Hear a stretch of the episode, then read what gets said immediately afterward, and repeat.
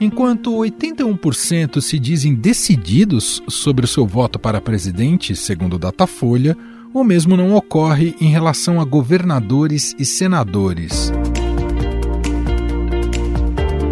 É natural que a eleição presidencial tenha maior protagonismo. Historicamente sempre foi assim. Mas a deste ano, pelo tipo de polarização, praticamente ofuscou as outras disputas. O que já se observa é uma corrida para conhecer e escolher os candidatos antes de se encarar as urnas no dia 2 de outubro. Nessa última pesquisa da Datafolha, enquanto somente 2% não sabiam em quem votar para presidente, mais de 15% não tinham definido voto para governador e senador em São Paulo, por exemplo. Datafolha, Senado em São Paulo. Márcio França, 31%, Marcos Pontes, 19%, Janena Pascoal, 5%, Brancos e Nulos, 16%, não souberam 15%.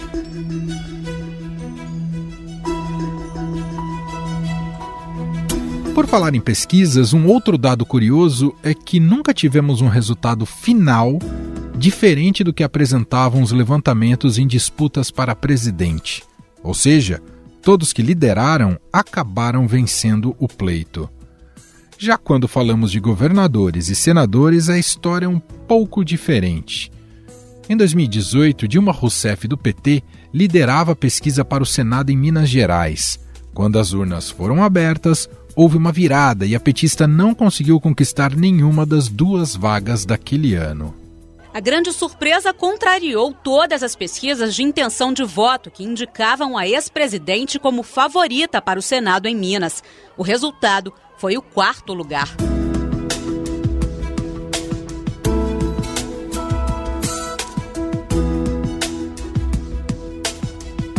Em 2002, Geraldo Alckmin, hoje vice na chapa de Lula, conseguiu uma virada sobre Paulo Maluf nas eleições para o governo de São Paulo. As pesquisas davam o tucano atrás do candidato do PP. Última pesquisa Vox Populi. Geraldo é primeiro lugar. Maluf cai, Genuíno também cai. E só Geraldo vence Maluf no segundo turno. Geraldo, primeiro em todas as pesquisas. É a onda Geraldo 45.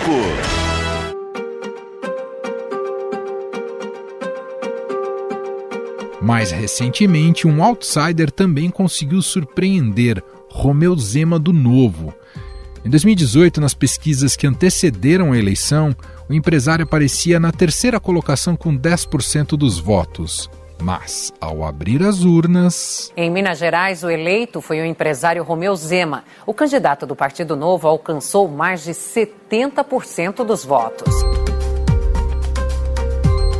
No mesmo ano, foi a vez de Wilson Witzel, no Rio de Janeiro, sair do terceiro lugar para a vitória. O candidato Wilson Witzel, do PSC, foi eleito governador do Rio de Janeiro com 59,87% dos votos válidos. Ele venceu a disputa contra Eduardo Paes, do DEM. Neste ano, algumas viradas já estão ocorrendo dentro das pesquisas de intenção de voto. No Ceará, a última pesquisa IPEC apontou o candidato do PT, Eumano de Freitas, numericamente à frente.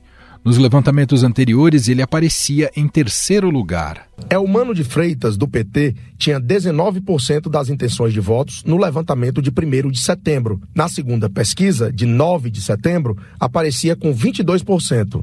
Agora tem 30%.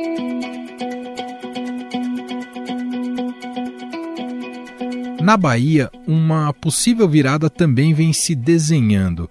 A CM Neto, do União Brasil, caiu 6 pontos percentuais, enquanto Jerônimo, do PT, cresceu 15 pontos. CM Neto tinha 54% das intenções de voto e agora aparece com 48%. O candidato Jerônimo, do PT, tinha 16% na primeira pesquisa e agora aparece com 31%.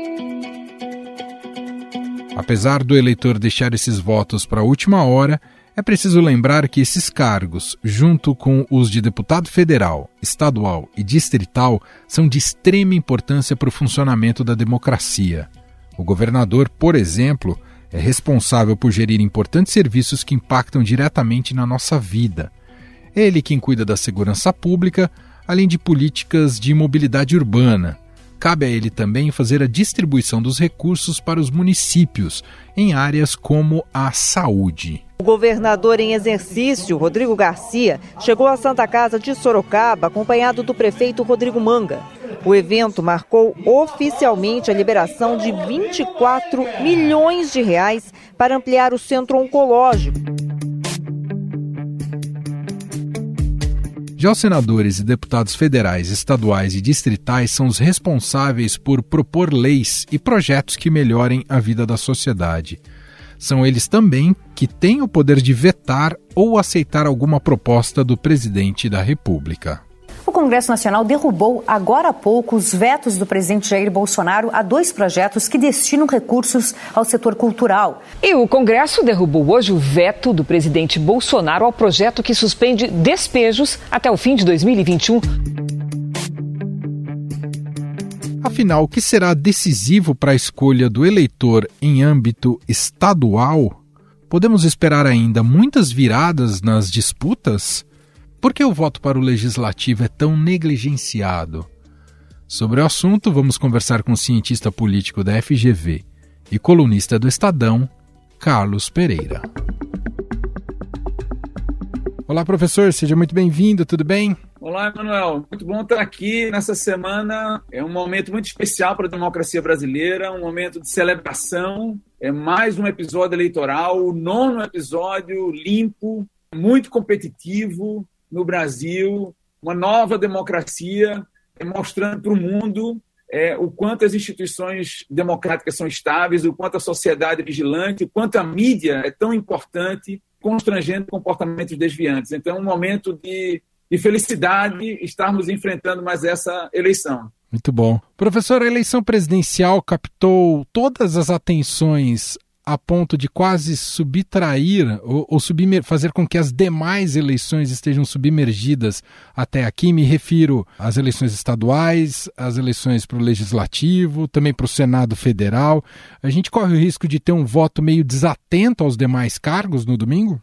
É possível, Manuel, é possível. E eu atribuo responsabilidade à polarização política e aos dois principais candidatos que estão concorrendo a presidente, que é, se retroalimentaram nessa polarização. Né? Interessava a ambos que o jogo fosse polarizado para que é, não existisse possibilidade do surgimento de alternativas, tanto mais à direita quanto mais à esquerda. Isso dominou o cenário político e meio que ofuscou o debate na esfera subnacional ou mesmo para o legislativo. Temos eleições muito interessantes na esfera subnacional, muito mais competitivas do que está a eleição é, na esfera nacional para presidente da República, que tem mostrado muita estabilidade no quadro, com a dianteira relativamente confortável do ex-presidente Lula, mas também o presidente Bolsonaro mostrando competitividade, mostrando resiliência e com chance de disputar um segundo turno, o que, de certa forma, realimentaria ainda mais essa polarização. É muito comum ouvirmos em período eleitoral, e faz sentido, é quase um clichê, mas um clichê que deveria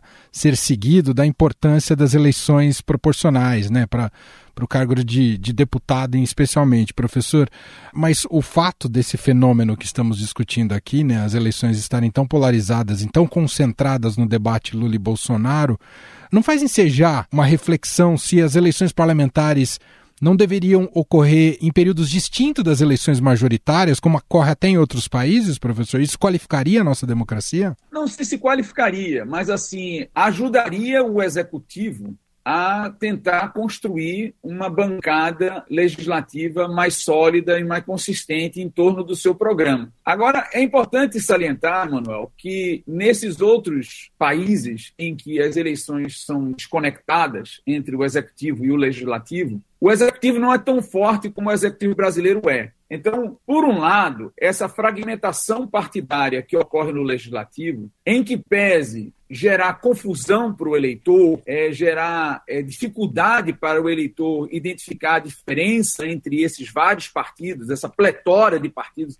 essa grande fragmentação partidária que existe no Brasil. Por outro lado, essa fragmentação partidária ela funciona como um controle endógeno do próprio sistema político para que esse executivo, que já é muito poderoso, já tem poder de decreto, medida provisória, poder de urgência, controle da agenda legislativa, controle orçamentário, veto total e parcial, não passe o rolo compressor no legislativo. Então, imagina só se o partido do presidente tivesse maioria sozinho de cadeiras no legislativo. Aí seria o rolo compressor. Isso normalmente existe em países bipartidários, como nos Estados Unidos, em que o, o executivo não é tão poderoso como no Brasil. Né? Nos Estados Unidos, por exemplo, o presidente não tem nem poderes para sequer iniciar uma legislação. Toda legislação nos Estados Unidos ela tem que ser iniciada por legisladores. No Brasil, não só o executivo tem prerrogativas de iniciativa legislativa, como tem certas áreas que só o executivo pode legislar. Quer dizer, muito poderoso. Então, eu acho que importante é sabermos se o sistema político brasileiro ele gera equilíbrio. E ele gera equilíbrio na medida em que esse executivo, esse presidente eleito, ele é capaz de funcionar como uma espécie de gerente desses mais variados partidos na construção de uma maioria legislativa pós-eleitoral e consiga gerenciar essa maioria de uma forma estratégica. O presidencialismo multipartidário não funciona como um obstáculo à governabilidade, mas, pelo contrário, como facilitador.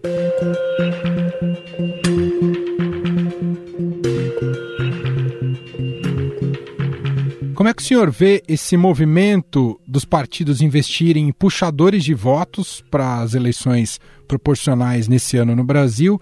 E também vou colocar junto nessa pergunta o peso do voto de, em legenda. Perdeu o peso nessas eleições de 22? Bom, eu acho que é uma estratégia correta dos partidos buscarem puxadores de votos, porque é importante lembrar que agora não existe mais a coligação proporcional, né? A primeira eleição para o Legislativo Federal em que não vai funcionar a coligação. Então, as sobras que ultrapassarem o quociente eleitoral de cada candidato individual, elas só são compartilhadas para os membros do próprio partido ou dos partidos que estão em federação, que é uma coligação de mais longo prazo, de quatro anos. Mas agora existe também uma barreira à entrada para que o, o parlamentar consiga é, se cacifar a ter acesso a essa sobra. Você tem que ter pelo menos 20% de votos do quociente eleitoral. Do contrário, você se o partido não tiver 20% de votos do quociente, ele não se qualifica para receber a sobra. Então, assim, tendo um puxador de votos é bom, porque isso gera, e a gente tem vários, né? Em vários da esquerda, da direita, no centro, você tem vários ex-parlamentares, ex-candidatos a presidente da República, políticos tradicionais disputando o jogo. Mas eu não acredito, Emanuel, que a composição do Congresso ela vai variar muito. Raramente a composição do Congresso varia muito, né? Ela varia na margem, né?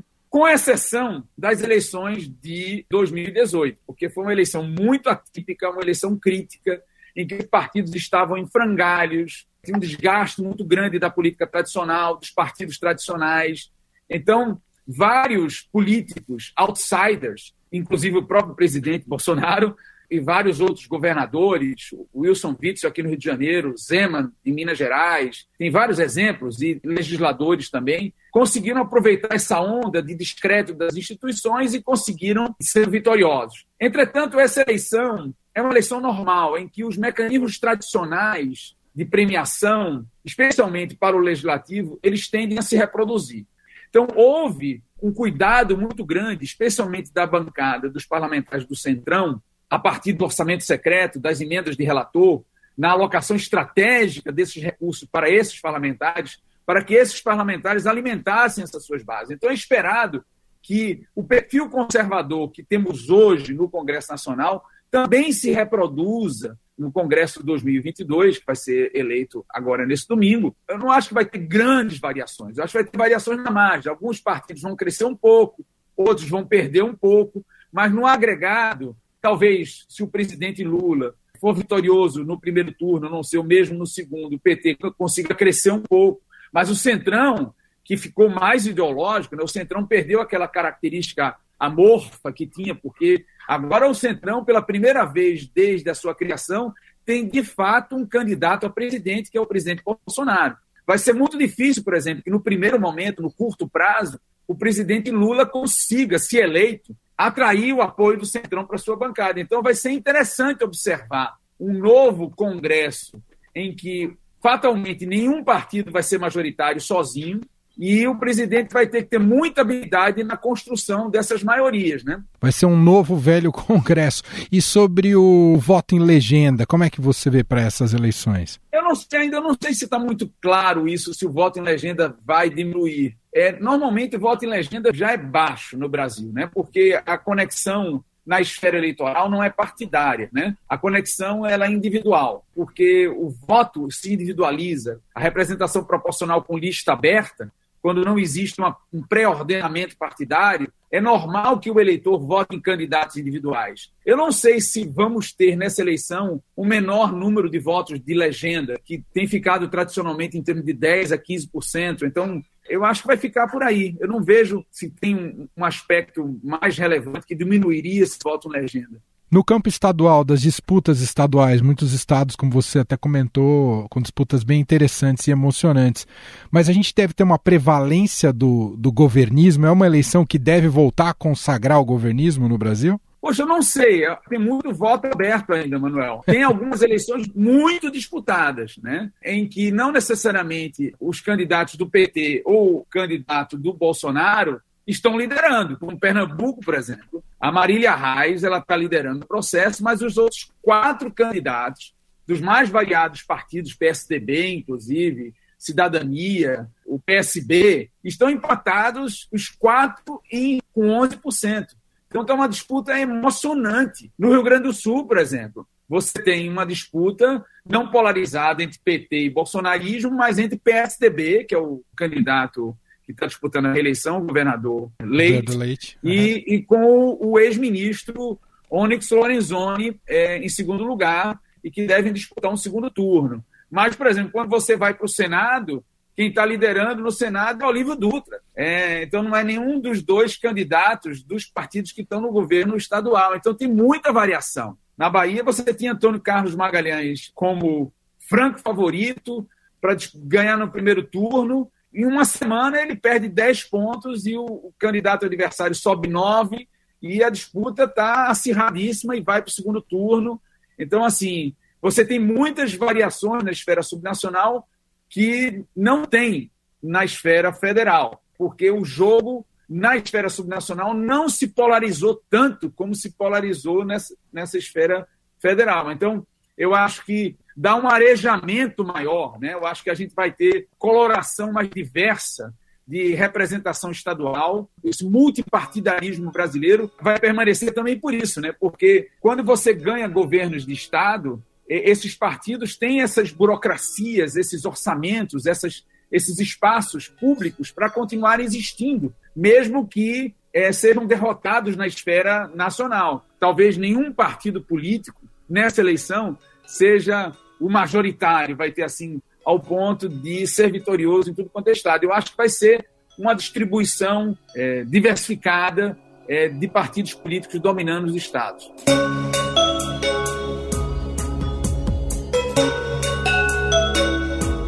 Uma das coisas que eu tenho mais observado em redes sociais recentemente, professor, com a proximidade do pleito, né, agora no dia 2 de outubro, é gente pedindo indicação para deputado estadual. Se já há muitas vezes um distanciamento né, para o voto para o Senado, para a Câmara Federal, o que dirá para as assembleias legislativas.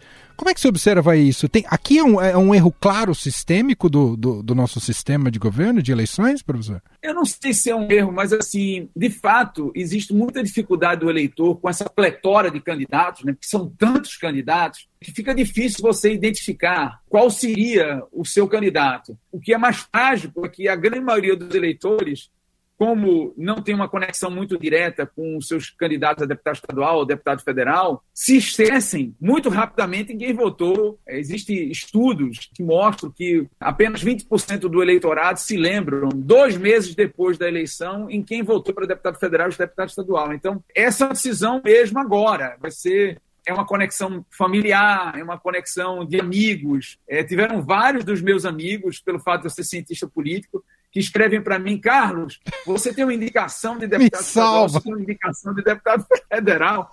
Eu queria uma mulher negra liberal. Existe, existe esse personagem no Rio de Janeiro. Tipo, é meio um Tinder das eleições. Eu gostaria muito de votar numa mulher que fosse negra, mas que fosse liberal. Todas as mulheres negras que estão concorrendo a deputado estadual são é, de esquerda. Então não tem essa, essa figura, né? Então, às vezes tem uma escassez, né? Às vezes essa combinação é escassa, você não tem esse personagem, né? Para a gente fechar, queria te ouvir sobre essa lógica do voto, o quanto a eleição presidencial polarizada influencia no voto das pessoas nos demais cargos? Você vê uma influência preponderante é, o fato de se aliar a Lula ou Bolsonaro, a maneira como esse eleitor vai às urnas para os demais candidatos no domingo? Existiria se fossem eleições não marcadamente caracterizadas por candidatos tão carismáticos como Lula e Bolsonaro. E candidatos tão opostos, tão diferentes, né? e ao mesmo tempo tão similares em alguns pontos. Né? Essa capacidade imensa que eles têm de comunicação direta com seu eleitorado, mas como eles se polarizaram muito se antagonizaram demais, o antipetismo e o antibolsonarismo, o antilulismo e o antibolsonarismo deixa margem para que o eleitor faça concessões em outros cargos. Então, necessariamente, o cara que vota em Lula para presidente não vota necessariamente em Haddad para governador de São Paulo, é, vota muito mais em Lula pelo antibolsonarismo, para evitar Bolsonaro e vice-versa. Nem todo eleitor de Bolsonaro vota no Tarcísio em São Paulo. Que não necessariamente a polarização de candidatos carismáticos e a peculiaridade de ser um ex-presidente e o outro o atual presidente, quer dizer, é uma característica muito forte, candidatos muito populares, muito carismáticos. Eu acho que tem uma dimensão muito mais pessoalizada do que partidária ou mesmo do campo político. Né? Naturalmente que tem aqueles eleitores petistas, é, ou mesmo bolsonaristas, em que votam é, fiel de cabo a rabo, mas eu acho que esse eleitor está cada vez mais raro em 2022. Te fazer só uma última pergunta. Para quem não tem um Carlos Pereira para escrever, me ajuda a achar um candidato. O que, que você indica, Carlos? Muita gente daqui até domingo vai começar a tentar achar um deputado para votar, para chamar de seu. É, eu acho que tem que fazer pesquisa, tem que pesquisar, tem que observar, tem que ler sobre os candidatos, saber primeiro o que, que você quer, né? qual o perfil de, de parlamentar que você quer mais preocupado com proteção social, mais preocupado com inclusão, ou mais preocupado com competição, que valorize mais é, diversidade. É, eu acho que primeiro o eleitor tem que se perguntar o, qual candidato preencheria o meu ideal né, de candidato. E depois ir procurando, vai ter que gastar um pouco de energia para isso. Né? A questão regional, na sua visão, é um critério importante? Por exemplo, votar num deputado que seja da sua macro-região? Às vezes é, porque, como eu falei, as conexões locais são muito importantes para o futuro do município, né? Então, assim, parlamentares que são muito efetivos, independentemente do seu partido, e que levem políticas locais que tragam benefícios para aquela localidade, como um posto de saúde, uma escola, ou movimenta a economia local, isso gera emprego formal para todo mundo. Então, às vezes as pessoas votam ou se engajam numa candidatura de um, um representante estadual ou federal muito mais por esses aspectos do que por um aspecto de uma agenda específica, é, de uma agenda política. Né? Mas, assim, nas capitais, isso tende a ser menos relevante. Né? Aqui, os, o, o, voto é muito mais um voto de opinião. Já em municípios menores, é, mais pobres, o critério fundamental, muito bem observado por você, é o critério relacionado à capacidade do parlamentar de trazer políticas locais que movimentem a economia local. Muito bem, Carlos Pereira, cientista político, colunista aqui do Estadão, gentilmente mais uma vez participando aqui do nosso podcast. Obrigado pelo papo, sempre muito bom, viu, professor? Foi um prazer. Um grande abraço, Manuel. Até outra. Estadão Notícias. E este foi o Estadão Notícias de hoje, quarta-feira, dia 28 de setembro de 2022. A apresentação foi minha, Emanuel Bonfim. Na produção, edição e roteiro, Gustavo Lopes, Jefferson Perleberg, Gabriela Forte e Guilherme Santiago. A montagem é de Moacir Biasi. Escreva para gente no e-mail podcast@estadão.com. Um abraço para você e até mais.